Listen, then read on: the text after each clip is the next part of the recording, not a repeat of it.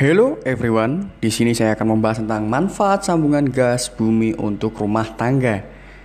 Pemerintah terus menggenjot pembangunan jaringan gas untuk rumah tangga. Dengan semakin banyak rumah tangga yang memakai gas bumi, konsumsi liquid petroleum gas atau LPG bisa ditekan.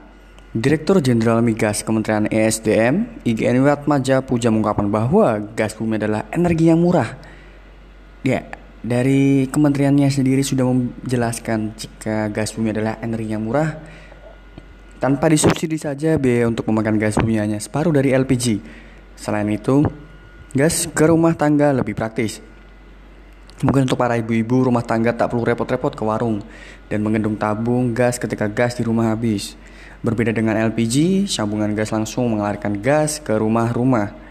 Tak hanya masyarakat yang diuntungkan, negara juga memperoleh manfaat dari semakin banyaknya sambungan gas ke rumah tangga. Subsidi LPG dapat ditekan dengan baik.